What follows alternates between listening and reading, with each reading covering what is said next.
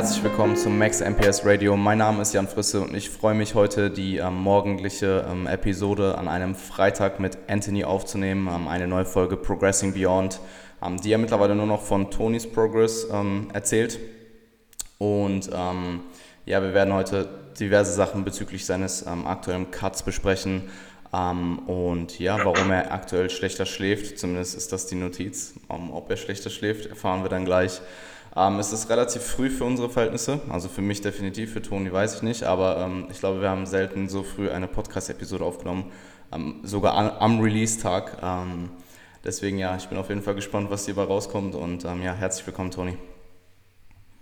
Ja, hallo, danke, dass ich mal wieder da bin. Die Intention, das so, so früh zu machen, war natürlich, dass wir die Leute so live wie möglich up to date halten. Absolut. nee, es ist voll meine Zeit. Ich habe danach noch FH und deswegen mussten wir es halt ein bisschen früher machen. Und du hast vorweggenommen, dass ich schlechter schlafe. Das wollte eigentlich, das sollte wieder das Secret-Thema heute sein. Aber mhm. ja, mir geht es sehr gut. Mir geht es so gut. Das wird jetzt, glaube ich, wahrscheinlich die letzte Episode, in der wir beide im Defizit sind. Geht ja heute noch um meinen Minicast. Und ja. Eigentlich ist es aktuell bei dir auch nicht Progressing Beyond, sondern auch so. Ja, eigentlich nicht. Ja. Minicutting Beyond. nee, Beyond the Minicut. Beyond the Minicut.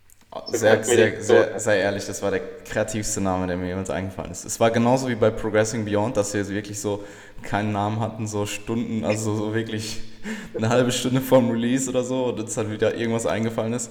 Und bei der Prep war es halt wirklich original genauso. Das Video war hochgeladen und ich dachte mir so, okay, wie nenne ich das jetzt? Und dann so, hm, ja, Progressing Beyond. kann man auch am besten arbeiten kognitiv. Ja, also ich mag eigentlich ähm, meine Sachen relativ geplant zu haben und vorbereitet zu haben, aber in der Hinsicht, keine Ahnung, bin ich irgendwie unverbesserlich. Und ich meine, Progressing Beyond finde ich ziemlich gut. Prep Beyond, Prep, nee, Beyond the Prep. Es passt zumindest zum anderen Namen. Ich finde, ähm, also ich finde ihn sehr cool. Ja, ich finde ihn auch nicht schlecht. Also dafür, dass er wieder so, ich glaube, anderen Leuten fällt, ähm, ich weiß nicht, ich habe das Gefühl, so generell Firmen und Leute überdenken ihre Namensgebung so übertrieben krass und denken dann so ein halbes Jahr darüber nach oder so und am Ende ist der Name trotzdem ja. scheiße und dann weiß nicht. ja, das, guck mal, das, das ich probiere generell, probier generell Entscheidungen mittlerweile ähm, oder das ist zumindest das, was ich probiere, ob ich es dann wirklich praktisch gut umsetze, weiß ich nicht, aber ähm, ich ja. probiere Sachen generell schneller zu entscheiden.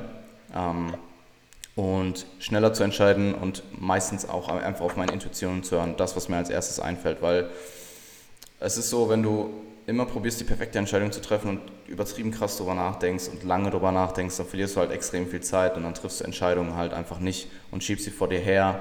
Und im Endeffekt machst du eh das meistens, was deine Intuition dir sagt und oftmals ist das auch die richtige Entscheidung. Und stattdessen, also statt halt immer ultra lange darüber nachzudenken und wenig Entscheidungen zu treffen, treffe ich lieber super schnell viele Entscheidungen und habe 95% meinetwegen richtig, aber treffe dafür viel, viel mehr Entscheidungen, habe viel mehr Impact. Und ähm, ganz ehrlich, im Endeffekt, wenn ich irgendeine Entscheidung treffen muss, das, was mir als erstes dazu einfällt, mache ich eigentlich in 99% der Fällen eh. Und es spielt auch keine Rolle, was mir andere Menschen raten. Also es ist oft so, ich frage andere Menschen nach ihrer Meinung, weil es mich interessiert. Aber eigentlich, das klingt vielleicht ein bisschen egoistisch, aber oftmals eigentlich nur meine eigene Entscheidung zu verstärken. Also es ist wirklich, ich wüsste nicht, wann ich mich in, letzt, also in den letzten zwei, drei Jahren ähm, aktiv anhand einer anderen Person umentschieden habe. Also außer die Argumente waren halt komplett ähm, valide. Aber ich denke, bei generell, was so Entscheidungen angeht, kann ich mittlerweile ziemlich rational denken und treffe jetzt nicht emotional einfach irgendwelche impulsiven Entscheidungen. Also ähm, ich weiß nicht. Ja, wir glauben immer von uns, dass wir rational gewesen Ja, verhältnismäßig, Aber verhältnismäßig. Im nee, Vergleich zu noch, ja. was weiß ich, mit 20 oder so. Oder 21. Ja. Ich würde schon sagen, dass ja. ich, je älter ich werde, desto rationaler kann ich Entscheidungen treffen und darüber nachdenken. Ja. Ja. Das ist natürlich immer noch nicht, du bist halt immer noch in dir, du steckst halt immer noch in dir selbst als Person. Dementsprechend rational zu entscheiden, ist halt immer so eine Sache. Ich verstehe, was du meinst, aber. Ähm, ja, ja, nee, es war. Ähm, Habe ich auch das Gefühl, je älter man wird, desto desto mehr Erfahrungen man hat, so safer wird man dann in seinen Entscheidungen, weil ja, man wird du halt ja. schneller dazu kommst, mehr Dinge zu bedenken. Ja, und einfach auch selbstbewusst deine Entscheidung bist. Wenn ich jetzt ich sage teilweise jetzt Sachen im, im Internet, die hätte ich mich damals wahrscheinlich nicht mehr getraut, vor anderen, vor Leuten zu sagen oder so. Ähm, also mhm. nur mal so als Beispiel, wenn ich jetzt zum Beispiel eine Aussage treffe in diesem Podcast oder meinetwegen der Podcast als Beispiel, wenn ich jetzt mit dir rede, bin ich viel selbstbewusster, irgendwas, irgendeine Aussage zu treffen, zu der ich stehe, als noch vor einem Jahr oder so, wo, wir, wo ich mit dir angefangen habe. Mhm. Denke ich schon. Ja, ja, ja. Das ist schön. Gut. Ja. Ähm, aber gut, es geht um dich und ich wollte, ähm, wir wollten anfangen mit dem Minicut, beziehungsweise dem Cut-Cut. Ich weiß nicht, ähm, warum, der, warum der Minicut aktuell und ähm, wie läuft es? Ja. Also es war ja so, dass die Prep so geendet hat, dass ich relativ schnell zunehmen wollte. Also es musste ja nicht sein, aber ich wollte einfach wegen dem Studium nicht die ganze Zeit in diesem Food-Focus-State bleiben und habe dann für mich die Entscheidung getroffen, okay, ey, ähm, ich schaue jetzt nicht mehr so stark drauf, dass ich vielleicht nur ein Dreiviertel Kilo oder Kilo in zwei Wochen zunehme, sondern wenn es vier Kilo in den ersten zwei Monaten sind jeweils, ist es für mich okay. Hm. Und dann war ich ja bis Jänner eben auf den 100 Kilo oder im Februar oder habe halt relativ schnell zugenommen und wusste halt dann für mich oder habe halt eben die Entscheidung getroffen, okay, je schneller ich jetzt zunehme, desto früher muss der nächste Cut kommen. Ähm, das heißt, ich habe mir im Endeffekt Zeit von mir selbst geborgt und hatte aber deswegen schon sehr, sehr früh mit der Uni und auch mit dem Training dann eine, eine recht entspannte Phase nach der Prep, also ging es ja relativ schnell sehr gut. Und bin aber jetzt aus, aus Bodybuilding-Sicht einfach viel zu, viel zu schnell fett geworden und deswegen hat diese Minicut sein müssen. Und auch ein Minicut, der jetzt einfach länger gehen muss, weil ich nach diesem Minicut ja wieder für längere Zeit nicht cutten werden möchte. Und das war halt so der Grund. Also man, ich musste halt für mich selbst entscheiden, wie, wie plane ich 2019 für mich und wie viel Zeit will ich im Defizit bringen. Und deswegen war halt die Entscheidung, dass es mir früher besser geht und ich dann aber einen aktiven Minicut schon jetzt im Februar starten musste, was nicht so cool ist, dass du, wie viele Monate waren das? Ende August hat die Prep geendet, September, Oktober, November, Dezember, fünf, fünfeinhalb Monate nach der Prep, die einen Minicut eigentlich, ich glaube, es gibt sicher Leute, die schon früher einen Minicut gemacht haben oder beginnen wollten, aber es ist relativ, also du solltest nicht so früh nach der Prep wieder in den Defizit bringen. Und ja, aber dadurch, dass die Umstände eben so gegeben waren, dass meine Recovery ja früher äh, eingetroffen ist, ist es schon ganz okay. Wobei ich sagen muss, was mir jetzt die zweite Prep wieder beigebracht hat, war, dass allein die, die, die Zunahme an Gewicht in Relation nicht das einzige ist, was dich in einem gewissen Zeitraum recovern lässt, mhm. sondern auch Zeitdauer. Yeah, also ich habe gemerkt, ich war dann, glaube ich, sorry, dass ich keine Zahlen habe, aber sagen wir, ich war bei 96 auf denen war ich, glaube ich, recht lang. Und ich habe da eigentlich kaum Gewicht zugenommen, aber es ging mir dann trotzdem die ganze Zeit besser über sechs Wochen dann. Hm. Also was ich sagen will ist, die Zeit hat es einfach schon besser gemacht. Nicht, dass ich in dieser Phase dann noch aktiv zugenommen hatte. Hm. Also vielleicht ähm, hätte ich einfach noch geduldiger sein können und hätte im Endeffekt fünf bis sechs Kilo weniger zunehmen müssen. Aber dieser initial initial, die initial Zunahme an Gewicht war schon sehr hilfreich für mich in meinem Fall.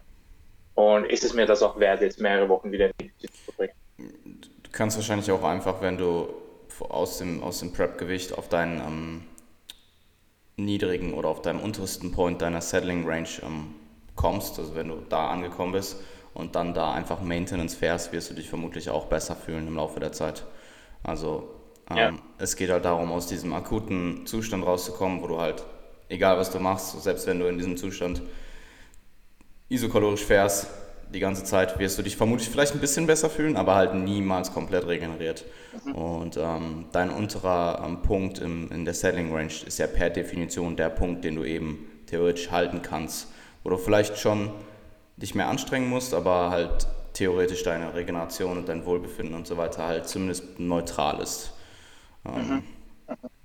Also ja, ich denke, dass da eine Zeit, ähm, derzeit die Zeitvariable absolut eine Rolle spielt und ähm, vielleicht, ja. so, vielleicht sogar die größere Rolle. Weil theoretisch, wenn du jetzt, mhm. was weiß ich, 10.000 Kalorien Überschuss fährst für, nach der Prep und das irgendwie für vier Wochen durchziehst, dann bist du ziemlich fett. Fühlst du dich aber wirklich komplett regeneriert, ist halt die Frage. Und ich denke, da ist die Antwort wahrscheinlich eher nicht. Und du würdest wahrscheinlich besser mit klarkommen, wenn du an deinem bisschen zunimmst und dann meinetwegen isokalorisch fährst für ein Jahr und du wirst dich wahrscheinlich nach dem Jahr besser fühlen, als wenn du jetzt vier Wochen lang 10k, eine 10k Challenge am Tag machst oder so. Oder dann in dem Fall, weiß ich nicht, 14k oder 13k oder so. Schaust du eigentlich schon solche Cheat-Videos? Nee, gar nicht. Ich habe auch null, also ich habe auch absolut, ähm, was Food Focus angeht, ähm, null. Also ich finde Food Focus ist okay. eher so eine Sache, die kommt schleichend. Die kommt nicht so, dass du dass du so, ähm, aber irgendwann merkst du es dann. Also ich finde, sie kommt schleichend, so, es wird immer ein bisschen mehr, man merkt es aber kaum. Und irgendwann kommt dann so der Tag, wo du dir denkst, so, damn, ich freue mich jetzt gerade schon hart auf das Essen, so. Es ist schon nicht mehr normal. Ähm, aber jetzt gerade aktuell ist es noch absolut im Rahmen. Also, was heißt im Rahmen? Ich merke es halt eigentlich gar nicht. Und auch bezüglich des Hungergefühls. Ich habe auch oft so, weil dadurch, dass ich verhältnismäßig ähm, Mahlzeiten esse, die mich halt relativ stark sättigen und die jetzt nicht ultra, also zum Beispiel das Meal, was ich abends aktuell immer esse. Ähm, es schmeckt mir eh gut, aber es ist jetzt auch nicht das krasseste Meal ever. Und ich esse es halt und danach denke ich mir so, ah, okay, gut. Mhm. Ich könnte, ich könnte die zwei Eis jetzt auch nicht essen, aber ich habe sie halt, sie müssen rein und keine Ahnung, ist cool, dass ich sie essen kann, aber äh, mhm. keine Ahnung. Also, ähm, ich habe auch gemerkt, dass ich jetzt aktuell, also ich meine, wir haben eh darüber geredet, ich weiß nicht, ob es mit, mit dem Cut zusammenhängt, aber ich habe irgendwie viel mehr, meine Ambitionen gehen aktuell wieder übertrieben hoch und ich habe Motivation, einfach Dinge und Ziele zu erreichen, die ich vorher auch hatte, aber halt einfach nicht so, ähm, mir fehlt das deutsche Wort, ambitious, einfach nicht so ja, ja, ja. zielstrebig. Ähm, und mal schauen, ich probiere das Ganze jetzt einfach so lange wie möglich so zu halten. Und ähm, ich, ich meine, im Endeffekt bin ich jetzt auch noch nicht mehr in der eigentlichen wirklich heißen Phase der Prep, sondern halt immer noch in der Diät vor der Diät. Und ich meine, ich verliere ziemlich aggressiv Gewicht, aber mir geht es übertrieben gut. Und ich denke auch nicht, dass ich am Ende dieses Cuts jetzt schon sagen kann, ich habe die übelsten Prep-Symptome. Also mhm. auch die Woche Diet Break zum Beispiel. Ich war relativ oft essen und beim Essen gehen dachte ich mir am Ende auch so, Junge, das ist zwar alles leckeres Essen so, aber wenn ich dann meinen Dürren gegessen habe, dachte ich mir auch so, gut, okay, lass nach Hause gehen so. Keine mhm. Also auch der Diet Break jetzt. Ähm, ich habe es halt. Äh, ich habe mich gefühlt wie im Aufbau teilweise vom, vom Essvolumen her, vom was ich essen okay. muss und so. Geil, geil. Ja, Food Focus ist immer, immer ein, oder vor allem ein Diet Break nach oder während einer Date ist für mich immer ein sehr gutes Indiz dafür, wie, wie der Food Focus und der Hunger dann stehen.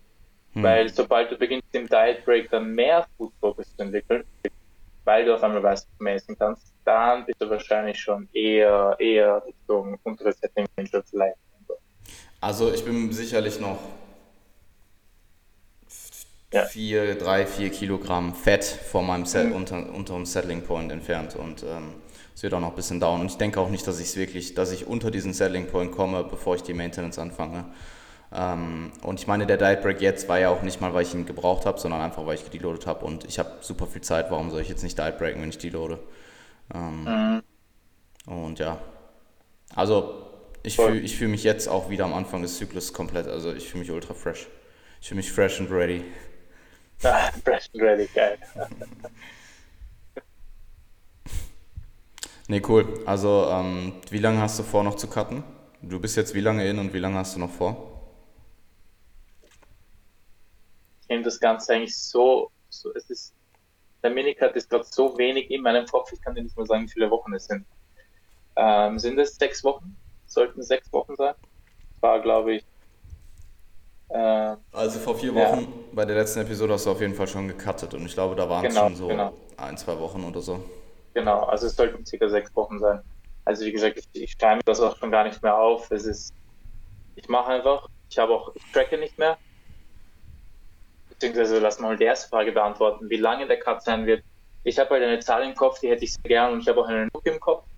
Und ich bin sehr überrascht, welchen Look ich jetzt schon habe. Ich bin gerade bei 94. Hm. Zwei Wochen, glaube ich, kein Gewicht verloren, aber ich darf auch fast jeden Tag nicht zu Hause, deswegen kann ich mich kaum wiegen. Aber ich hätte gern die 90, das wäre sehr cool, weil ich aus Erfahrung weiß, dass 90 für mich so ein Spot ist, wo das Training noch extrem gut läuft. Ähm, ich aber noch nicht Bulin bin oder so. Also das ist sehr gut. Aber ich bin sehr überrascht. Also seitdem ich 95 unterschritten habe, schaue ich eigentlich recht gut aus. Man darf nur nicht vergessen, der flache Look kann manchmal ein bisschen die Haut dünner machen und so, also dich vielleicht ein bisschen besser aussehen lassen, als du glaubst, dass du in der Offseason ausschauen würdest. Aber ich hätte nicht gedacht, dass ich jetzt bei dem Gewicht diese Komposition habe. Also anscheinend habe ich über die Muskulatur, die ich zurückgewonnen habe in der Zeit für Minicut, vielleicht noch ein bisschen was gegaint. Ich weiß es nicht. Ähm, ich möchte nicht so pessimistisch sein, dass ich sage, es ist unmöglich. Also vielleicht war es so. Und ich habe vielleicht auch über die ersten Wochen im Minicut noch immer Progress gehabt. Das kann man auch nicht ausschließen. Also ich bin sehr positiv überrascht, wie ich aussehe und ich bin auch sehr positiv überrascht, wie gut es mir geht, trotz des Defizits. Hm. Deswegen habe ich eigentlich überhaupt kein Problem, das länger zu machen, weil wie gesagt, ähm, auch wenn es dann Phasen des Minicuts überschreitet, es ist ja das, es ist ja der Preis, den ich zahlen muss dafür, dass ich im Herbst eben so schnell zugenommen habe. Ich möchte auch 2019 dann nicht nochmal cutten müssen. Also ich möchte dann den Rest von diesem Jahr echt äh, wieder dem Aufbau widmen. Und ja, also ich mache es mindestens, bis ich bei 90 Kilo bin und vielleicht dauert es länger als acht Wochen. Dann ist es eigentlich kein Minicut mehr. Aber ja, so, so viel zur Dauer.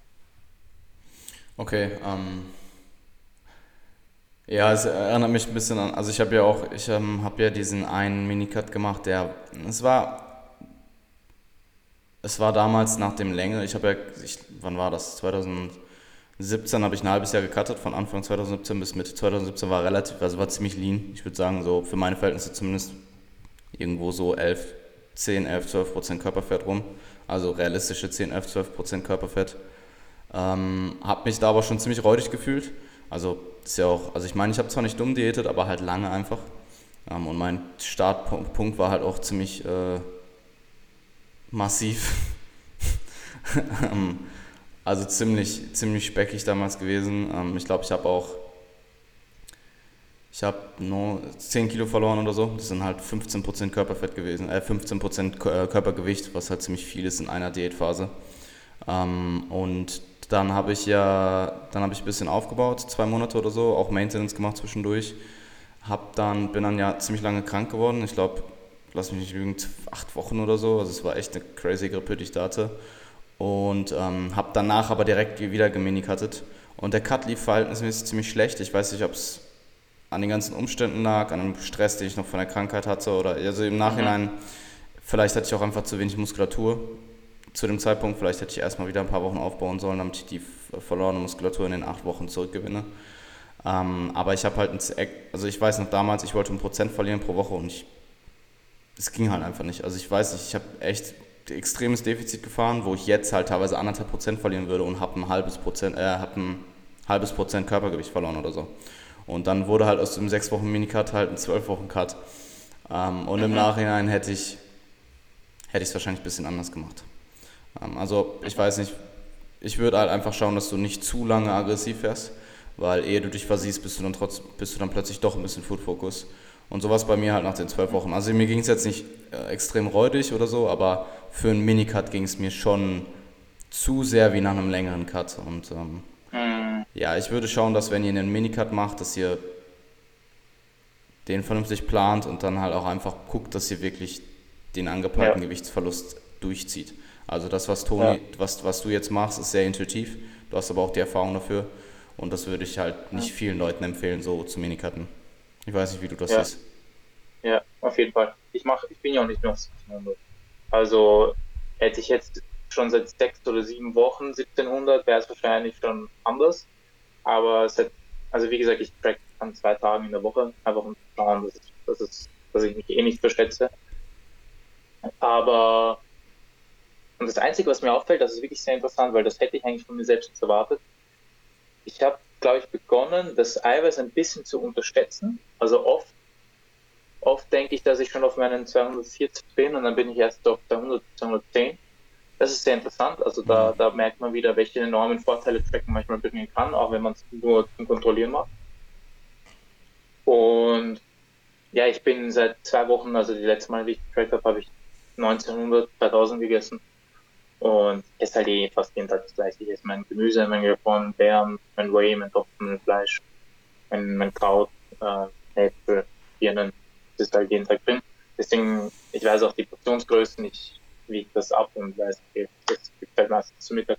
Okay. Deswegen, Ähm, wenn ich jetzt jeden Tag komplett anders essen würde, dann würde ich wahrscheinlich schon tracken, einfach um safe zu gehen und nicht zu viel Zeit zu verlieren. Hm. Weil es wäre halt schon schade, wenn ich jetzt vier Tage habe, wo ich bei 2600 lande ja, und eigentlich eh keinen Hunger habe und weniger essen könnte. Hm. Das wäre dann schade. Aber ich weiß, dass ich ungefähr irgendwo bei 2000 bin. Und ich werde auch sicher noch mal ein bisschen weiter raufgehen, wenn ich es noch länger als acht Wochen mache.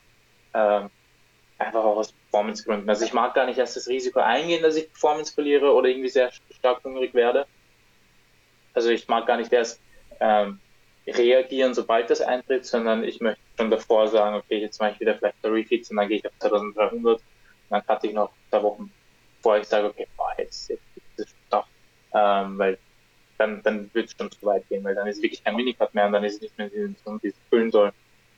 Und ja, es ist alles sehr intuitiv. Ich denke nicht viel nach über den Minicut. Ich esse halt so, wie ich esse. Es gibt mittlerweile schon Momente überhaupt gegen den Abend hin, wo ich hungrig werde, hm. was mich aber eigentlich freut, weil jetzt, jetzt geht's wieder. Ich habe jetzt ein paar Monate gehabt, wo ich kaum Hunger hatte.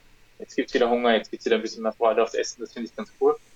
Und das ist dann aber meistens einfach, wenn ich wirklich mehrere Stunden nichts gegessen habe oder zwischendurch nur kurz ein Whey und einen hm, Apfel hatte, mm, mm, dann ja, irgendwann natürlich der Hunger. Ähm, aber es ist noch nicht so, dass ich sage, jetzt nur an Captain Focus, sondern du merkst aber schon, okay, es ist weniger Essen da. Und ich habe mir selbst auch fest vorgenommen, sobald ich merke, okay, ich werde Food Focus und ich werde wirklich hungrig, muss ich aufhören. Weil ähm, kann ja noch nicht einmal wissen, ob ich wirklich zu 100% recovered bin von der Prep. Ich würde mir sagen, ich würde sagen, dass ich bin, aber ich würde halt niemals unterschätzen, wie die hormonelle Lage im Körper halt, wie lange das gehen kann, dass sowas dauert. Ja. du hast kein Blutbild gemacht, oder? Nein, noch nicht. Nein, noch nicht. Damn, ich wollte auch eins machen, fällt mir gerade ein. Hast du keins gemacht vor der Prep? Nein. Also ich werde auf jeden Fall eins am Ende der Prep machen. Ich denke mal, dann mache ich es ja. jetzt, wenn ich... Ich würde demnächst eins machen. Ja. Also ich würde es halt jetzt nicht machen, weil ich jetzt gerade akut Defizit fahre, sondern wahrscheinlich am Ende der Maintenance. Maintenance. Ja. So nach drei Wochen Maintenance oder so. Mhm. Ähm, das wäre gestartet. Sehr interessant. Ja, weil bis, also da sollte eh noch alles intakt sein. Ich meine, meine, meine Testosteronwerte zum Beispiel waren immer am oberen Ende.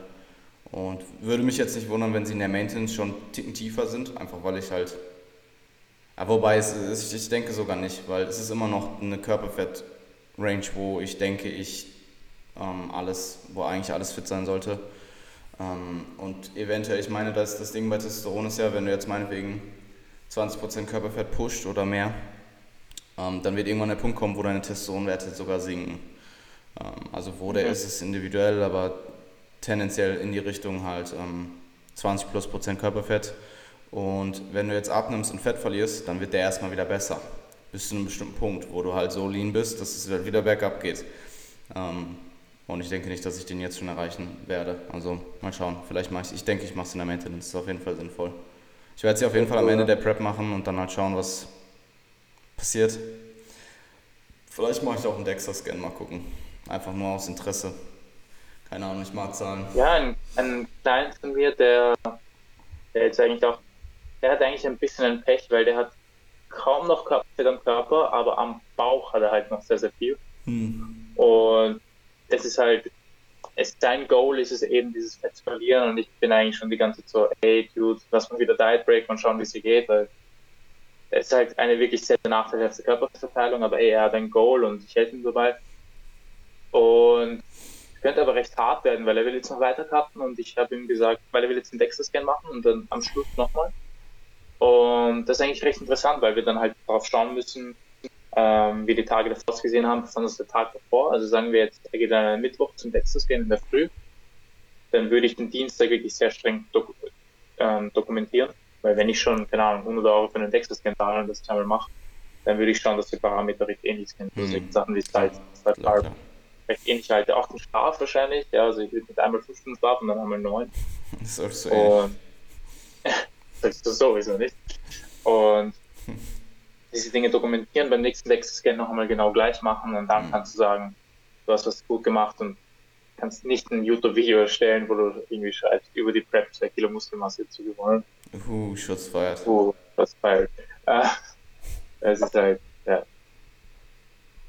Ja, fettfreie Masse. aka Muskelmasse, haha. Also für jeden, der da jetzt nicht mitkommt, Dexter ist halt ein Zwei-Komponenten-Modell.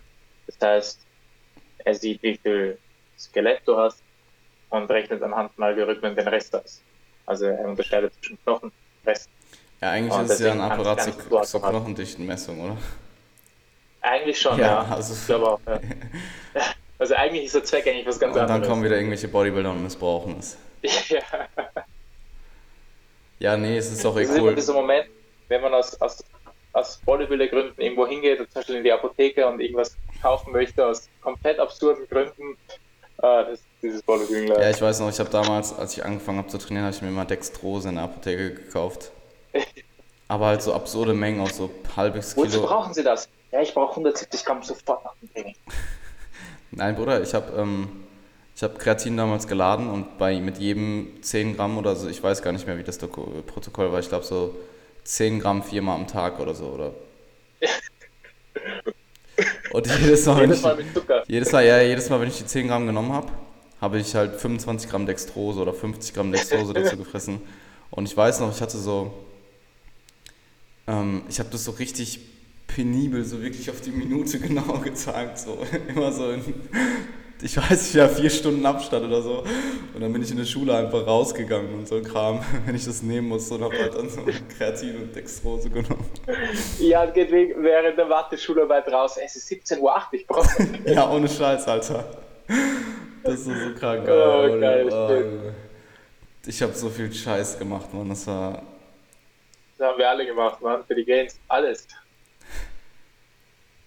Aber ich muss an diesem Punkt immer wieder an diese Story denken, die wir schon mal erzählt haben von Eric Hams, der seine Kotze getrunken hat. Ja, das ist schon heftig. Also ich hätte von Eric Hams niemals gedacht, dass er, ich meine, ich glaube, ich war in meinem ganzen Leben so rational, dass ich niemals meine Kotze wieder getrunken hätte, weil da noch Macros drin sind, die ich schon getrackt habe. Ah, ja. Du hättest die Kotze abgewogen und dann geschätzt, wie viel Wageninhalt das war und dann die Macros nachgefüllt. Oh. Aber nee, wo waren wir stehen geblieben? Irgendwas mit ähm, Blutbild und DEXA-Scan. Ja. Ja. Ähm, mal schauen. Also ich werde das Blutbild sicherlich am Ende der Prep machen und irgendwann dazwischen noch und ähm, mal schauen, was da mal rumkommt. Wäre auf jeden Fall interessant zu vergleichen. Wäre auch guter Content. Voll. Ähm, zu deinem Cut bezüglich deines Trainings aktuell. Du ähm, hast geschrieben, dass du das Volumen nicht so stark ähm, runterschraubst und ähm, dass du bisher kaum Kraftverlust hast. Also ähm, wie läuft dein Training und wie hast du es in den letzten paar Wochen gestaltet? Ja. Auch überraschend gut. Also ich hatte eigentlich erwartet, also ich hätte kein Problem damit gehabt, wenn ich in Relation natürlich größere Kraftverluste gehabt hätte. Aber es läuft recht gut. Also jetzt war ich gestern habe ich wieder gebencht und habe wieder 110 Kilo mal 17 gedrückt oder so. Also eigentlich kaum Kraftverlust, vielleicht ein paar Reps auf der Bench, also beim Push merkst du es halt eh immer dann. Hm. Aber eigentlich kaum was. Das, was mir halt mehr Concern bereitet, ist, ich weiß nicht, ob ich das Volumen so, so viel Volumen schaffe, wie ich gern schaffen würde, weil ich schon da recht konservativ bin und sage, wenn das Defizit so hoch ist, solltest du jetzt nicht unbedingt Risiko gehen, über das Trainingsvolumen Muskelmasse zu verlieren. Und anscheinend mache ich genug, sonst würde ich Performance verlieren. Aber ich, ich wollte eigentlich das Volumen nicht zu stark reduzieren. Und habe mir eigentlich auch vorgenommen, dieses Mal die FH nicht so, so crazy ernst zu nehmen, aber es ist manchmal einfach nicht möglich, wenn ich eine Stunde um 18 Uhr aus habe, eine Stunde heimfahren und dann noch lernen muss und arbeiten muss, kann ich halt nicht trainieren. Ähm, aber ich schaffe mindestens dreieinhalb in der Woche das geht und macht dann halt weiterhin sehr, sehr viel mit Kombisets und manchmal auch Myo-Raps und kriegt dann eigentlich, glaube ich, ganz gut Volumen rein. Statt dass die Frequenz hoch bleibt, ich jeden Muskel mindestens zweimal, wenn ich es schaffe, dreimal den Ganzkörper, das ist jetzt nicht jede Woche so. Also ich habe halt immer mein, meine Übungen aufgeschrieben und dann schaue ich, dass ich die abhake für jede Woche in jeder Rep-Range und merke eigentlich kaum Kraftverlust. Hip Thrust ist etwas, wo ich es gemerkt habe, also da bin ich schon so um 10 Kilo runtergegangen. Ähm, aber ansonsten, das, das, sind jetzt relative Kraftverluste, die mir bei 6 Kilo Körpergewicht weniger überhaupt keine Sorgen bereiten. Hm. Aber wie gesagt, das Volumen ist etwas, wo ich sage, das würde ich, also jetzt persönlich, nicht unbedingt zu stark tapern, weil könnte bei dem Defizit vielleicht nicht das Beste sein. Ja, ähm, ich meine, ich bin Fan davon, in Minicuts das Volumen zu verringern, ähm, einfach weil der Cut so kurz ist. Fall, ja. Aber klar, wenn du den Cut dann doch, wenn es halt dann doch kein Minicut mehr ist und halt über sechs Wochen geht, dann macht es definitiv Sinn, das Volumen nicht zu stark runterzuschrauben, einfach weil du sonst ja durch das ähm, durch den steigenden Katabolismus über die mehr als sechs Wochen, also nicht, dass sechs Wochen jetzt der magische Cut-off ist, aber es ist halt einfach so eine Zahl, gerade wenn du mhm. aggressiveres, ähm, aggressiven Gewichtsverlust fährst, wo du halt einfach sagen kannst, nach sechs Wochen, und ich meine, du fährst, glaube ich, sogar noch viel aggressivere äh, Gewichtsverlustraten als ich. Bei mir ist ja, ich fahre maximal 1,25 Prozent und mhm. ähm, in der Regel auch eher 1 Prozent. Und wenn du dann halt 5, also, und je, je höher die Prozentzahl, desto kürzer cutte ich auch in der Regel. Also es kommt eigentlich nicht vor, dass, ich glaube, so sechs Wochen lang 1% ist so das Maximum, was ich fahren würde und da müsste mich jemand schon wirklich ähm, überzeugen also ich denke, so 5% in einem Minicut zu verlieren ist okay. Vor allem, wenn du das, also zumindest wenn du das Volumen verringern willst und alles, was darüber ist, ähm, braucht halt in der Regel eine andere, ähm, einen anderen Angang deines Trainingsvolumens. Ja. Ähm, und ja, also ich meine, ich bin voll bei dir. Ich meine, ich habe jetzt 1,25% für vier Wochen verloren in der erst, im ersten Mesozyklus in der Prep und ich habe mein Volumen kein Stück verringert. Also im Average, also schon angepasst, die Dynamik ist ein bisschen anders. Ähm, ich starte höher und ende tiefer. Aber mein, mein Durchschnitt ist halt immer noch genau da, wo er vorher im Peak-Aufbau war. Und ich habe mhm. bisher gar keine Probleme. Also meine Bench ja. ist auch um 200 Kilo runtergegangen.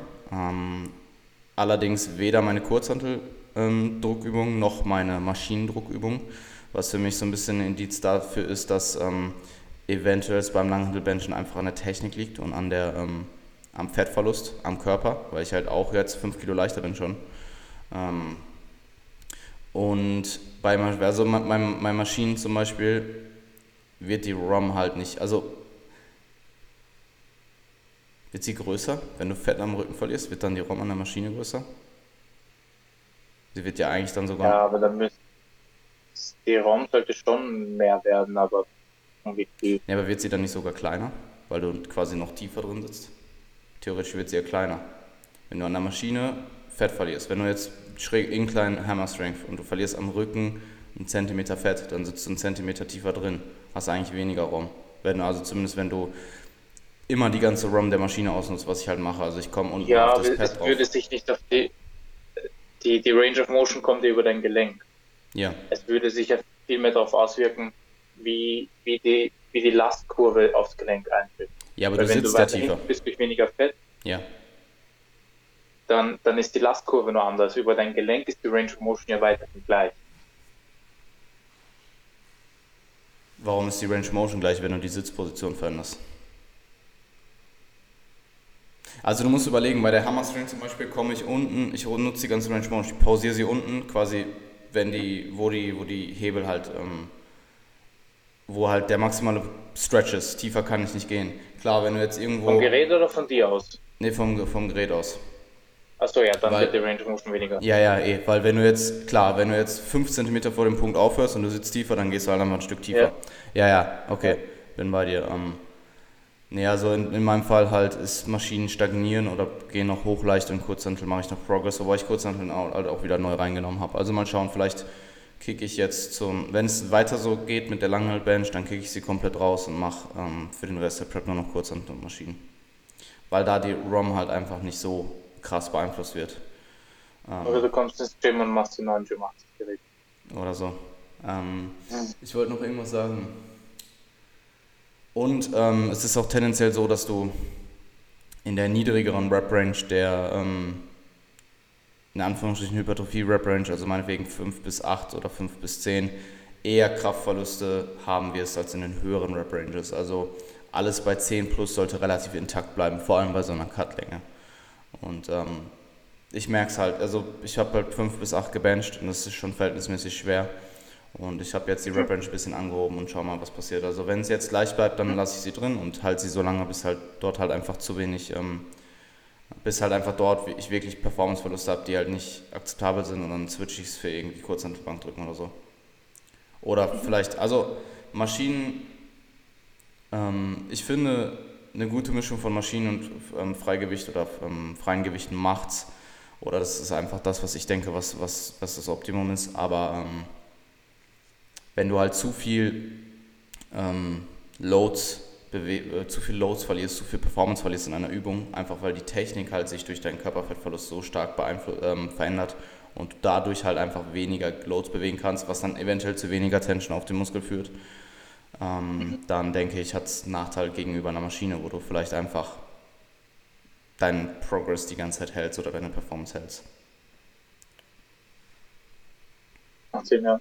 Voll. Ja, Okay. Mir fällt gerade ein, du bist ja in deinem neuen Arbeitszimmer. Ja. Irgendwelche Tipps, wie man sich sein Arbeitszimmer perfekt gestaltet? Ähm, erster Tipp, kauf sich Möbel, nicht so wie ich. Ich habe hier einen Tisch stehen und einen Spiegel und mein Sauger hängt an der Wand. Und das es halt ein bisschen, oder? Es halt, ja. Ich brauche, ja. ich brauche, ähm, ich weiß nicht, ich will eigentlich keine Gardinen hier rein haben. Aber wenn ich so Jalousien, also mein, mein Plan ist, ich kaufe noch Jalousien, dann kann ich hier nämlich im Sommer, wenn hier die Sonne so krass reinknallt, auch ein bisschen abdunkeln und das blendet mich nicht so hart. Eventuell stelle ich das nochmal ein bisschen um, sodass ich quasi, jetzt ist der Schreibtisch gerade so, ich will ihn vielleicht so stellen, mein Whiteboard quasi dahin machen, wo, es jetzt, wo ich jetzt drauf gucke, gerade ist es nämlich in die Richtung.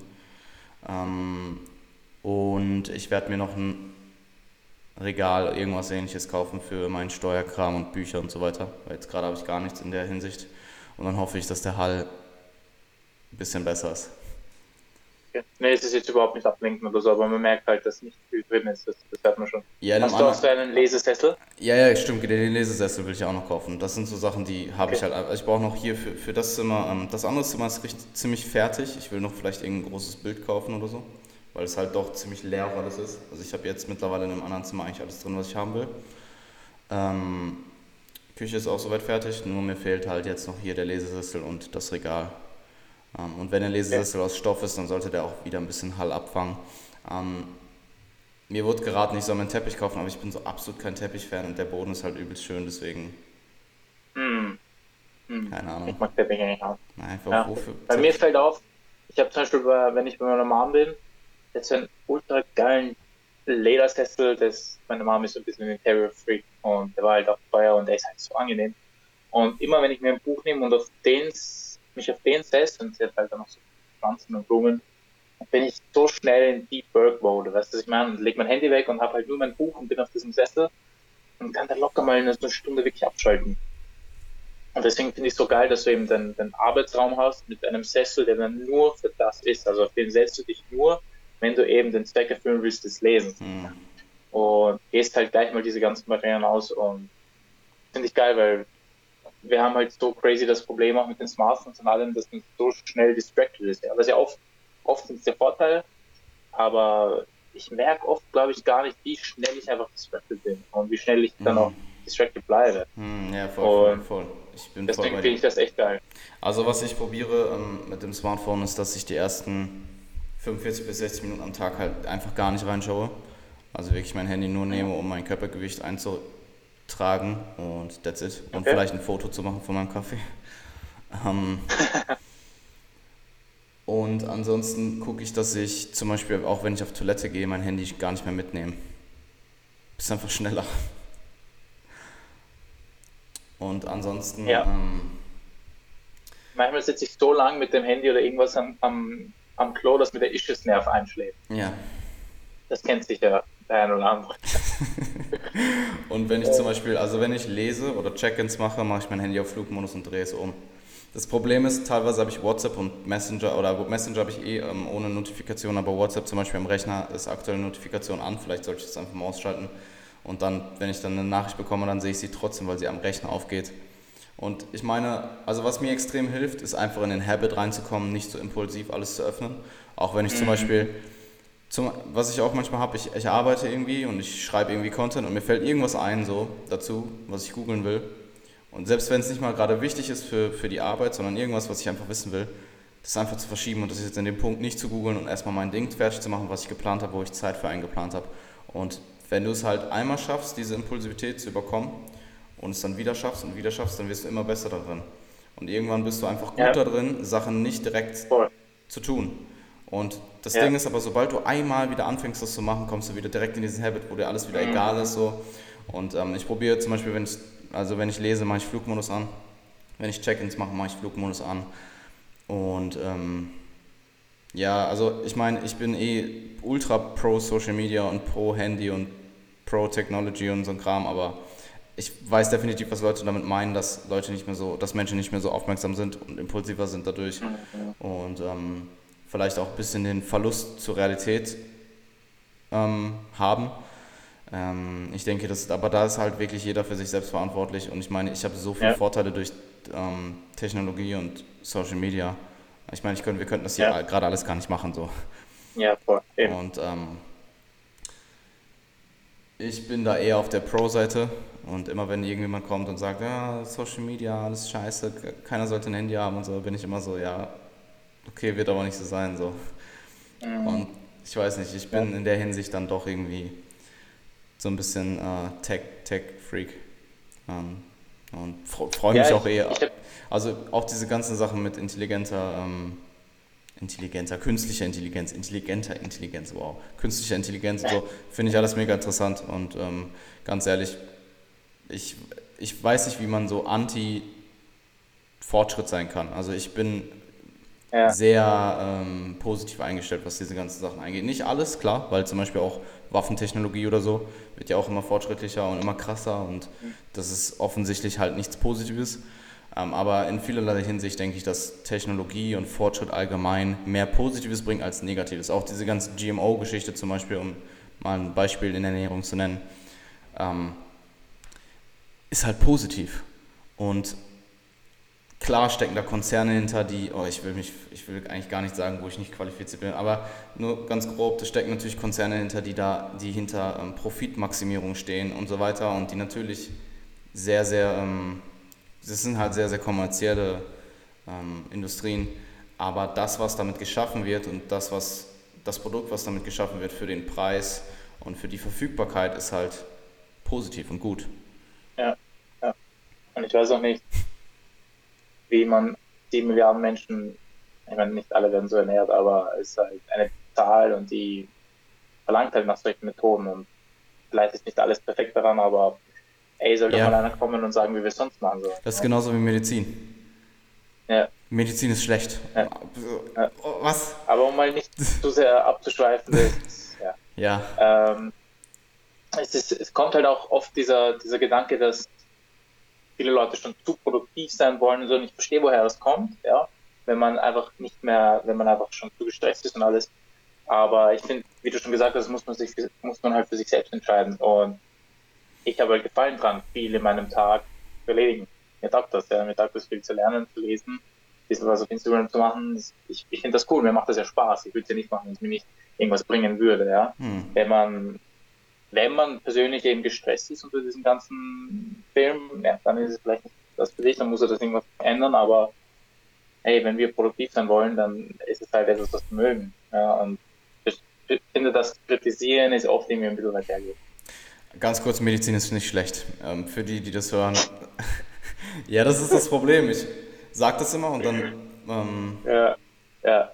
Anhand meiner Mimik und Gestik kann man halt. Ja, ja, kann, versteht man eh, wenn man mich sieht, dass ich das nicht ernst meinte. Oder dass ich das nicht ernst meine. Aber wenn man das hört und mich vielleicht nicht kennt, dann denkt jetzt vielleicht irgendwer, ich wäre äh, anti. Ähm, ähm, Anti-Medizin und nein, das bin ich absolut nicht. Also, ja. Ähm, Warte mal, jetzt habe ich den, ich habe den Kontext ein bisschen verloren. Ach so, genau. Ich denke halt, dass wenn Leute, ähm, wenn Leute unglücklich mit ihrem eigenen Leben sind und dann halt auf Social Media ähm, all diese ganzen künstlichen, ähm, tollen Lebensarten sehen. Also ich meine, es ist halt nun mal so, dass auf Social Media viele Leute, unter anderem auch mir, also ich zeige jetzt nicht unbedingt, ich probiere so realistisch wie möglich zu sein, aber wenn jetzt irgendwas richtig Schlechtes passiert, man tendiert einfach eher dazu, die positiven Sachen zu zeigen und die guten Sachen. Ähm, und wenn du jetzt als Mensch, der eh nicht glücklich mit seinem eigenen äh, Leben ist, auf so, soziale Medien gehst und da halt all diese guten Sachen siehst, die anscheinend alle anderen Menschen außer dir haben, dann kann ich natürlich verstehen, dass es zu Problemen führt. Aber das ist ja das, das ist, kannst du ja nicht verallgemeinern, dass das für jeden so ist. Und ähm, ja. ja. ja. Also ich äh, sehe extrem viel Positives dadurch. Und ähm, ja, jeder ist für sich selbst verantwortlich. Yes. Jeder, jeder ist für sich selbst verantwortlich, jeder ist dafür verantwortlich, ob er sich impfen sollte oder nicht. Genau. Obwohl, das könnte auch wieder Folgen auf andere Leute haben. Also Impfen ist so wieder ein anderes Thema. Das ist. Ja, aber du kannst dich halt entscheiden, ob du dich impfen lassen willst oder nicht.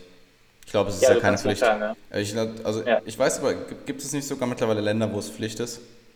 Ich fände es eigentlich voll, ich fände es halt eigentlich, es wäre schon eine so gute Maßnahme, wenn sie es einfach verpflichtend machen würden. So. Ja. ja. Ist einfach vor Dummheit oder Ignoranz mancher Leute. Ähm, ja, warum mein Schlaf schlecht ist, wollten wir noch besprechen. Ey. Ja, voll. Das ist schon vorweggenommen. Ähm, ich glaube, das war bei dir mal ähnlich. Ja? Ich habe ähm, seit drei Monaten eine Freundin und ich schlafe ziemlich oft bei ihr zusammen gerade jetzt. Und das ist halt noch ein bisschen ungewohnt und dann wachst du halt oft in der Nacht auf und ich habe meine geile Matratze nicht und hm. schlafe dann manchmal keine acht Stunden. Ich meine, ich finde natürlich ist mir das voll wert, aber ich merke dann schon manchmal in der Fahrt, ey, heute hat mir ein bisschen Schlaf gefehlt. Hm. Und ich habe auch in letzter Zeit oft im Gym geschlafen. Das hätte ich halt besser gepasst, damit ich halt am Abend noch mal schnell eine halbe Stunde trainieren kann und dann wegschlafen gehe. Ähm, und im Gym schlafe ich halt auch nicht so gut. Du hast ja schon öfter in der Pension gepennt. Ja. Ja, die Betten Ey. sind nicht unbedingt das Geilste und es ist laut. Ähm, ich habe letztens, ich weiß gar nicht, ob ich es erzählen sollte, aber ich mache es einfach. Ähm, ich habe halt, ich, das war die, die, ähm, die letzte Nacht, wo ich noch mit zwei Klienten dort gepennt habe, wo die anderen schon weg waren. Also wir waren ja vorher in einem Airbnb und dann die letzte Nacht halt in, dem, in der Pension, in der Gym-Pension, weil das Airbnb halt für sieben oder acht Leute oder für neun Leute sogar gemacht war und dementsprechend halt auch teuer war. Und wenn das wollten wir uns halt zu dritt nicht ähm, leisten. Also wofür auch, es ist halt ein riesen Apartment gewesen. Um, ähm, dann sind wir in die Gym-Pension für die letzte Nacht und dann bin ich, ich habe glaube ich bis 3 Uhr morgens gearbeitet oder so, weil ich halt einfach Catch-up mit Arbeit machen musste. Und dann wollte ich eigentlich für meine Freundin so einmal nachts durchs Gym laufen und so einmal alles abfilmen, so ein bisschen Ghost-mäßig. Und dann mache ich so die Tür, diese ultramassive Tür oben auf und du hast wirklich nichts gehört, ne? Ich mache die Tür auf und es läuft einfach so übertrieben laut Exhibit und da trainiert es irgendwie um 4 Uhr morgens. Und, und was ich höre, so wie irgendwie am Deadliften ist und so. Und das fand ich voll crazy, Mann. Und dann das, das war hundertprozentig der Hansi, der arbeitet. Ja, ich glaube, du, hast es doch, glaub, du hast es doch sogar erzählt. Oder irgendwer hat das erzählt, yeah. so, ja, ey, da ist ja jemand, der trainiert immer um 5 Uhr morgens, der ist Hansi. Und dann gehe ich halt wirklich so, oder 4 Uhr morgens. Und ich, ich, ich weiß nicht genau, wie es spät war, es war auf jeden Fall nach, weit nach 3 Uhr. Und ähm, ich mache so die Tür auf und es ist übertrieben laut Exhibit und jemand ist so am Deadliften und ich denke mir so, ja, okay, 4 Uhr morgens. Der eine arbeitet bis 4 Uhr morgens, der andere trainiert um 4 Uhr morgens. So.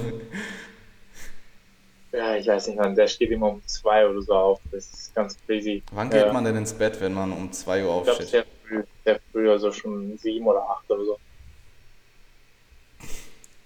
Ja, abgefahren. Ja, da gibt es so das eine Extrem und dann wieder das andere Extrem, ne?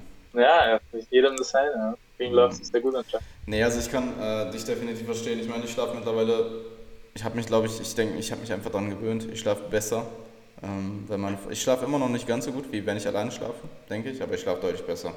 Was aber auch daran liegt, dass unsere Schlafrhythmen nicht mehr so unterschiedlich sind und mhm. ähm, ja. ja, das ist halt, für viele Leute ist es halt nicht, also jeder hat halt eine andere, eine andere Schlafdauer und meine Freundin braucht nicht so viel Schlaf wie ich. Also sie wacht immer früher auf und sie kann auch später schlafen gehen und sie ist mit sieben Stunden perfekt bedient.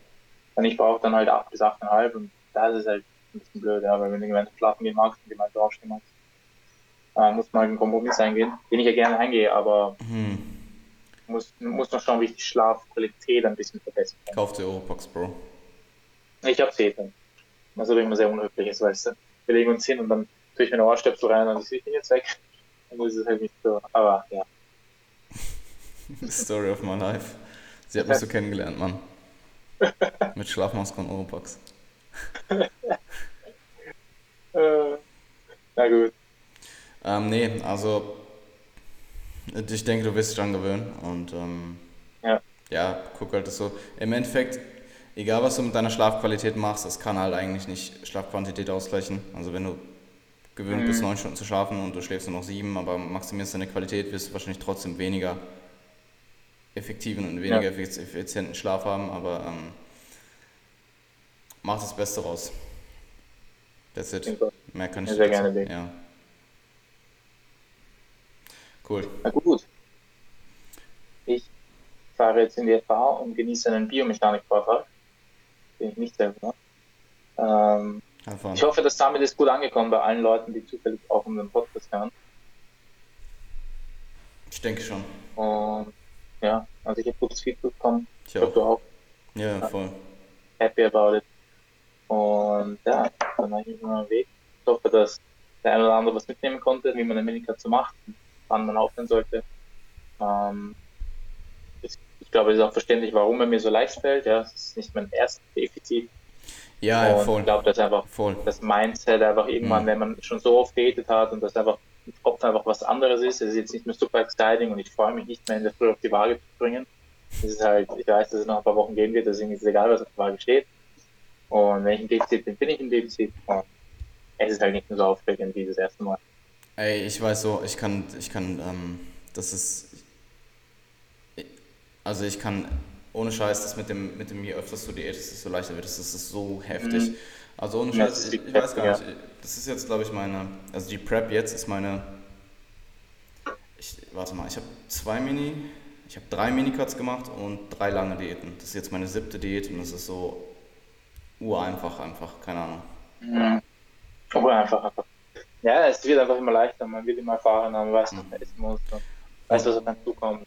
Und ich denke, das ist halt auch dieses, von Prep zu Prep wird es immer einfacher. Also jede Prep wird einfacher. Ja. Und ich meine, klar, die langen Diäten, die ich vorher gemacht habe, jetzt mal abgesehen von den Minicuts, sind natürlich nicht mit einer Prep vergleichbar. Aber sie waren trotzdem verhältnismäßig lang. Und ich habe halt ähm, in meinem Leben schon mal sechs Monate am Stück diätet. Also es ist nicht das erste Mal, dass ich so, also auch wenn die Prep jetzt insgesamt länger geht, ähm, ja. aber mit mehr Unterbrechungen. Es ist, ich habe schon verhältnismäßig mich ziemlich räudig gefühlt am Ende von Diäten und das wird mir halt jetzt absolut ähm, zugutekommen, weil ich einfach weiß, worauf ich mich einlasse. Bis zu einem bestimmten Grad ja. zumindest. Irgendwann ja. kommt der Punkt, wo ich halt denke, okay, das ist heftiger als alles das, was ich bisher gemacht habe, so.